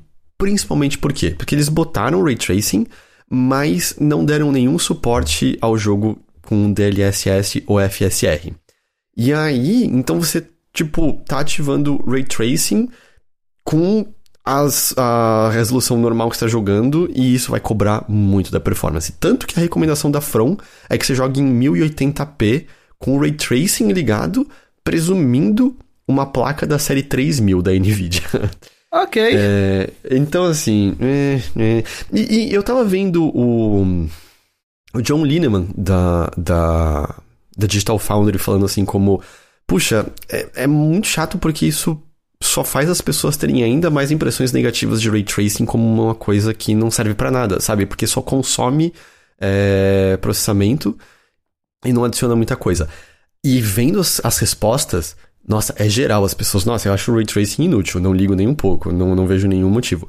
Ele argumenta que quando a gente começar a ver jogos é, de Unreal Engine 5 saindo, a gente vai conseguir ver melhor implementado e ver melhor porque que o Ray Tracing pode trazer algo realmente que faz os olhos brilharem, sabe? É, jogando, é, jogando jogos. Mas a gente não chegou nesse momento ainda. Estamos chegando ao final já aqui de hoje. Redfall teve uma nova rodada de prévias e isso incluiu entrevistas. Em uma delas, foi da, que foi dada ao Eurogamer, o diretor do jogo, o Harvey Smith, disse que eles estão considerando mudar a necessidade de você estar tá sempre online para jogar Redfall mesmo que você esteja jogando sozinho. Abre aspas. Nós estamos ouvindo e já começamos a trabalhar para remediar isso no futuro. Nós temos que fazer algumas coisas como encriptar os saves e fazer um monte de coisas na UI. Eu não posso fazer nenhuma promessa ou coisa do tipo, mas nós estamos de olho nisso e trabalhando ativamente para arrumar isso no futuro. Ele explica na entrevista que o online constante estava mais relacionado à acessibilidade e telemetria. O exemplo que ele dá é do tipo: se todo mundo está caindo de escada, isso é registrado para nós e a gente pode arrumar o código da escada. Beleza, mas assim, eu ainda acho que é meio, porra, sério que essa consideração não foi feita antes disso, sabe? Tipo. É, não, claro, assim, devia ter sido feita. Eu acho que é bom que está sendo feita at all, né? Assim, é melhor do que não. É... Especialmente porque as primeiras impressões do jogo foram bem positivas e a parte single player foi a parte que mais surpreendeu a galera. O pessoal comentando que realmente parece um jogo da Arkane e tudo mais. É... Assim, que bom que estão vendo, mas vamos combinar, isso aí era pra ter sido pensado muito antes. Vamos. O que parece assim, ah, o jogo vai sair precisando de estar tá sempre online e. É, uma hora vai chegar a atualização. é, né? exato, é, eventualmente chega. E para finalizar hoje, como prometi, a gente tem um pouco mais de blockchain e, NF, é, e NFT para xingar. Essa aqui é. Ah, desculpa. Vai. É o seguinte: a CCP, que é o estúdio de EVE Online, anunciou em 2023 um jogo em blockchain. Ok. É, ele vai ser ambientado no universo de EVE Online e a declaração do CEO Hilmar Veigar é o seguinte: abre aspas. Agora, com os avanços feitos dentro de blockchain, nós podemos criar um universo profundamente interligado com nossa expertise em agência e autonomia dos jogadores, dando poder para jogadores se conectarem ao jogo de novas maneiras. E quero lembrar, tipo, EVE Online já é um jogo que é reconhecido pela complexidade do sistema econômico dele Uhum. E nunca precisou dessas tecnologias. É, fica Assim- mais melequento, tá? É. O anúncio foi essencialmente um anúncio de financiamento do projeto e de onde vem esse dinheiro. Esse dinheiro vem da Andreessen Horowitz, a empresa do Mark Andreessen, é, que é um venture capitalist. Ele foi cofundador do, do Netscape lá no passado, e ele é um venture capitalist, é um cara com muita grana, é um cara influente. Se olhar o Twitter dele, ele tem tipo mais de um milhão de seguidores.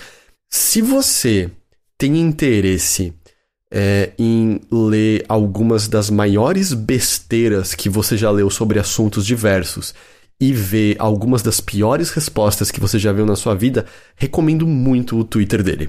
É, é impressionante a capacidade desse homem de jorrar merda pela boca constantemente.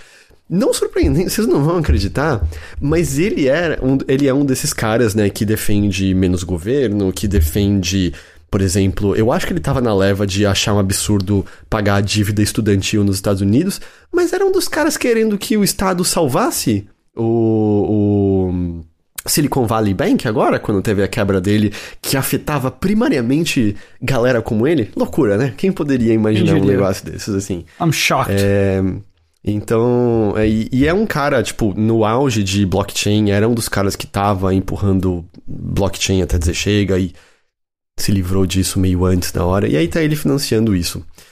Ahn, a declaração da CCP sobre esse jogo, minha opinião, é um monte de nada. É, ela, ela afirma que o jogo fará, dos contra, fará uso de contratos inteligentes usando tecnologia de blockchain, focando em persistência, capacidade de composição, né, que é composability, né? ahn, e um desenvolvimento aberto para terceiros, para criar novas relações entre mundos virtuais e jogadores. Eu, eu leio que é isso, eles querem ter esse ambiente em que também tem conteúdo de jogadores colocando. Enfim. ahn, apesar do anúncio ser sobre financiamento, o jogo parece existir em alguma forma, porque a CCP. O Horowitz, na verdade, disse que a CCP já fez bom progresso no desenvolvimento do produto e estamos impressionados com as sessões de playtest. É, é daquelas coisas, se você entrar no Twitter e ver o anúncio, da maneira como o Twitter, né, separa as respostas, toda a leve inicial é de gente que, eu, sei lá, foi besta o suficiente pra pagar por Twitter Blue, né? E aí muitas dessas pessoas são aquelas pessoas que, a essa altura do campeonato, os nomes de usuário ainda terminam com ponto .eth, porque eles ainda acham que cripto vai mudar o mundo. E são as pessoas comemorando isso.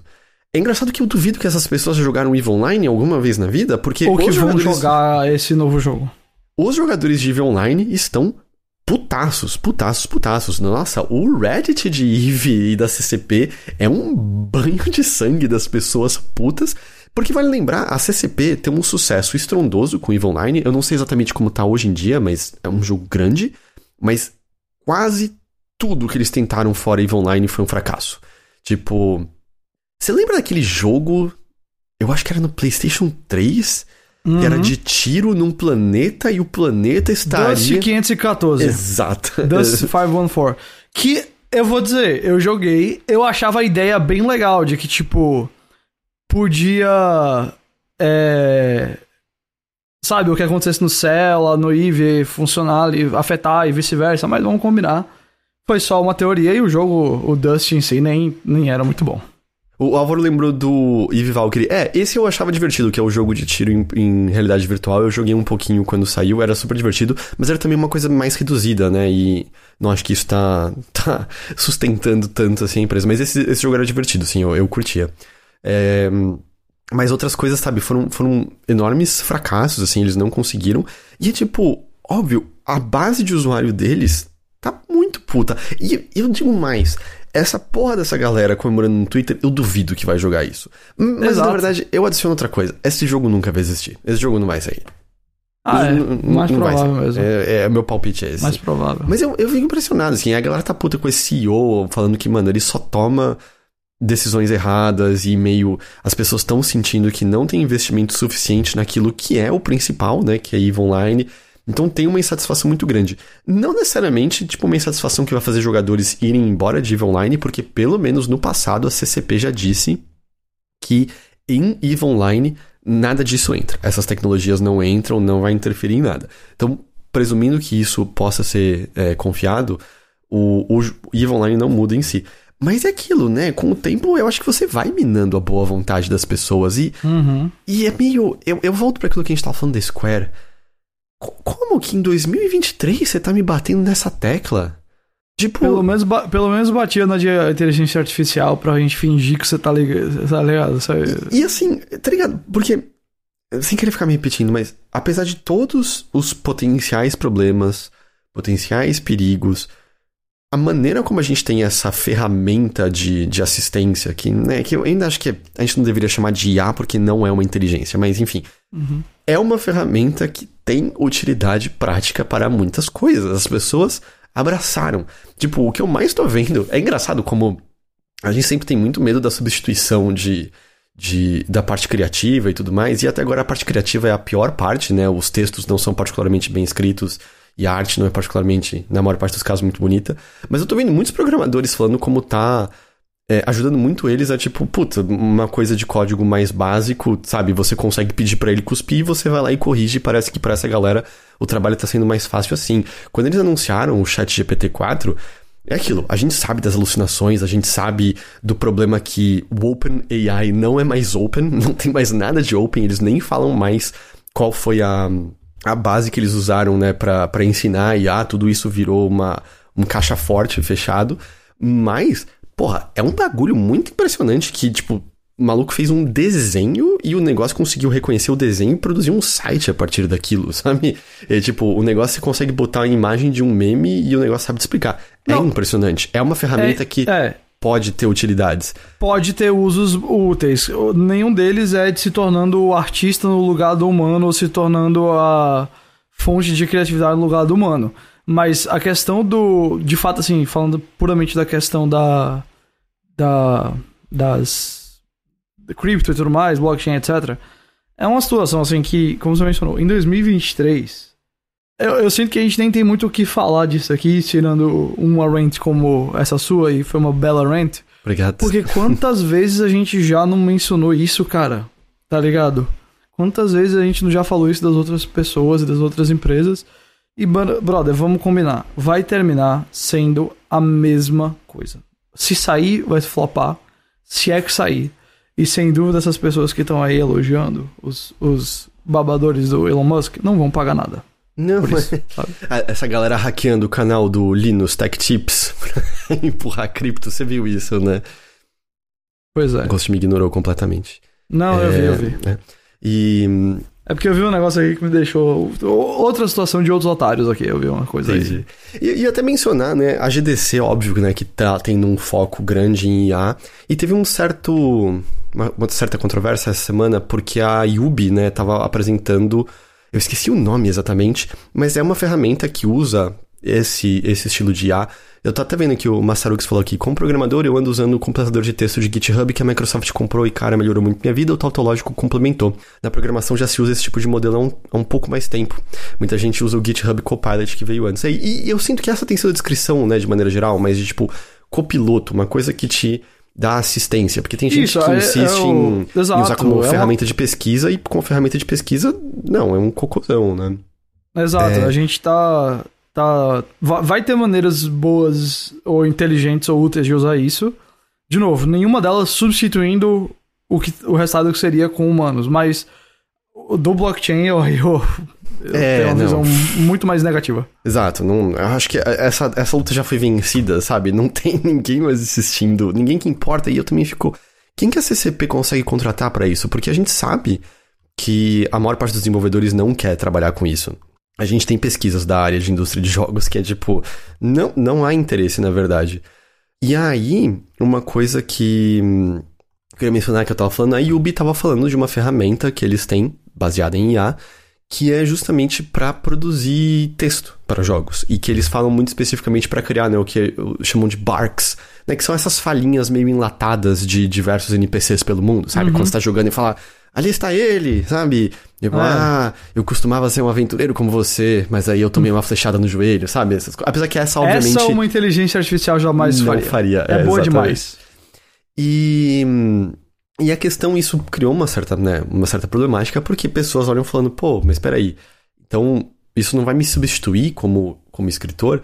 E eu vi dois lados disso. Eu vi o lado de até pessoas dizendo, poxa, para mim que tô tentando entrar na área de narrativa em jogos, isso poderia ser um trabalho de entrada e eu não tenho mais talvez essa oportunidade porque tem uma ferramenta me uhum. substituindo. Ao mesmo tempo, eu vi outros desenvolvedores falando, oh, isso na real é uma coisa que devs na área de narrativa pedem há um tempo, porque permite a gente se focar em nas coisas mais importantes, maiores. No texto que, vamos dizer assim, realmente vai ter um impacto no jogo. Porque esse tipo de texto que a gente tá mencionando menores. aí, é, esse tipo de texto que a gente tá mencionando é, é literalmente você tá andando numa cidade, num videogame, e você escuta um personagem que tá numa loja dizendo assim: Ah, os preços ficaram mais caros. E acabou, uhum. só isso, sabe? É... Que, e eu acho que, levava... os dois argumentos. É, os, só, só finalizando, os dois argumentos aqui, tanto o cara dizendo, pô, isso podia ser um, um trabalho de entrada, quanto o cara dizendo, ó, pra, pra uma empresa que, sei lá, já tá com. Tem, tem recursos limitados e quer botar seus roteiristas focados no que realmente vai fazer. deixar o jogo ser memorável, faz sentido que isso é uma coisa boa. É, pois é. Agora, os dois lados têm mérito aí. Eu vou dizer que eu também eu tenho a minha opinião um pouco nisso, assim, porque. Hum. O tipo de jogo que me parece mais se beneficiar disso, e não me parece à toa que a Yubi empurrando isso. São é o tipo de jogo cheio que eu de... menos tenho interesse Exato, de jogar são AAA cheio de conteúdo conteúdo uhum. descartável, uhum. né? Exato, assim, é conteúdo na sua forma mais básica, tipo, é literalmente é coisas para fazer, porque, por exemplo, e eu, de novo, eu sei que essa não é a opinião de todo mundo, eu sei que muita gente gosta muito do jogo, mas, por exemplo, não falta conteúdo em Assassin's Creed Valhalla. Só que todo conteúdo que eu encontrei, eu achei uma porcaria, sabe? Eu olho para aquilo e falo, nossa, eu queria um jogo muito menor, mas que as coisas são feitas, você sente as mãos humanas que fizeram, que tem mais impacto, sabe? Então eu olho yeah. para isso e eu entendo, esses jogos são ultra populares e você quer mundos cada vez maiores e, e coisas para pessoas fazerem, mas eu só olho e falo, ah, tá, eu acho que isso vai facilitar as pessoas a fazerem jogos que estão muito fora da minha alçada de interesse atualmente, sabe? Muito, uhum. muito, muito fora. Uh, enfim, mas é, é, é uma discussão que, óbvio, ainda vai, vai, vai crescer. Eu acho que o chat, a OpenAI, no caso, eu tava lendo, publicou um, um estudo de quais trabalhos não serão impactados é, pela, uhum. pela IA. E, e, tipo, é praticamente só trabalho braçal, segundo eles. Engraçado que um dos trabalhos ali é, tipo, lavador de prato. É, e esse não vai ser impactado pelo. Mas eu acho que pode ser impactado por uma máquina de lavar louça. É, mas é. Enfim, é óbvio, é tudo muito cedo. É óbvio que existe hipérbole, mas diferente do que cripto e blockchain em qualquer momento pareceu, a maneira como IA está sendo implementada me parece, tipo, veio para ficar. Eu acho que o único medo é. mesmo, fora né, precarização de empregos, como a gente já tá vendo em áreas de jornalismo como na Cinet, e é coisas que a. Eu acho que a Red Ventures Media tá fazendo de maneira geral. É, eu acho que a, a questão também é que claramente virou uma corrida para implementar o mais rápido possível. E, e, tipo, você, a gente tá vendo isso no OpenAI, tipo, foi deles terem documentos mais abertos mostrando qual era a base que eles usaram, né, pro, pra IA estudar. E isso tá cada vez mais fechado, coisas sendo empurradas mais, mais rápido. E. E aí tipo, aí dá merda no processo, sabe? E é, mas para mim o mais divertido é o, o, o Bard do Google, o quanto que ele alucina. O Bard não se recomenda como IA, ele recomenda você usar o da o, o da o Chat GPT. E eu acho que o Bard uma pessoa escreveu uma matéria sobre uma alucinação que o Bard teve. E aí o Bard puxou essa informação como verdadeira. Então ele começou a falar dele mesmo baseado na matéria falando da alucinação dele, sabe? É um negócio que se retroalimenta de, de besteiras. Ao mesmo tempo, eu também acho que a galera que tá viajando num cenário Skynet da vida, de a IA quer escapar e tal, tá, também tá pirando na batatinha no negócio, né? É. Tá pirando, eu não. Eu não ah, é verdade, o Tautológico lembrou. Perguntaram pro Bard quando que o Google vai descontinuar o Bard. Ele respondeu que isso aconteceu em março de 2023.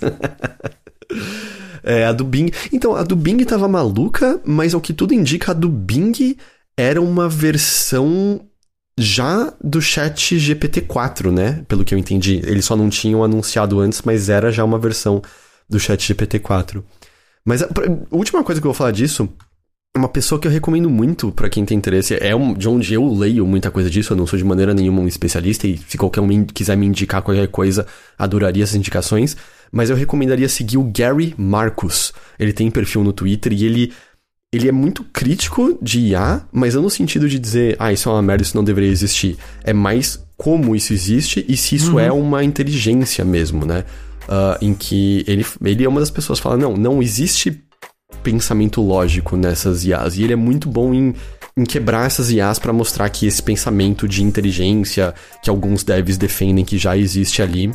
Uh, mostrando que não está lá. Então eu acho que é um, são pontos de vista muito, muito interessantes de se ter, porque o ponto de vista de entusiasmo você encontra em qualquer lugar, né? Qualquer, você abre qualquer site agora tem o Bill Gates falando é a maior coisa é, que desde, sei lá, computadores caseiros e tudo mais.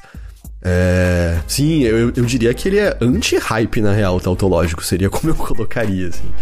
É, então eu recomendo, eu, eu, pessoalmente gosto, mas de novo, qualquer um que queira me indicar qualquer coisa desse assunto, eu adoraria. É, eu quero cada vez ler mais sobre isso, até porque, né, importante. E Ghost? Hum. Com essas digressões finais aqui. Acabou? A gente vai chegando ao fim do Notícias de hoje. Acabou! Acabou. Você tem recadinhos pro pessoal? É, como sempre, se você gosta da parte de cinema, de televisão, vá lá chipo.com.br. A gente tem bastante aí do John Wick 4. Eu fiz um testão que, modéstia à parte, eu gostei bastante do resultado dele. Então, se você já viu o filme, pode, pode ver também sem. Pode ler sem ter visto que não tem spoiler, mas é, é, eu gostei bastante do resultado. A gente tem uh, nos próximos dias aí também conteúdo de Succession vindo para quem gosta da série, porque a série retorna domingo.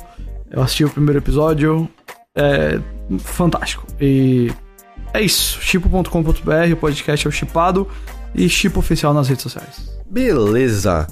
Gente, a todos que nos acompanharam por mais essa edição aqui do Notícias, agradeço demais pela companhia e pela audiência de vocês. Muito, muito obrigado. Muito obrigado a você também, Ghost. Sempre um prazer. E a gente vai ficando por aqui, mas semana que vem a gente tá de volta com mais notícias da nave mãe. Até lá. Tchau, tchau. Tchau, tchau.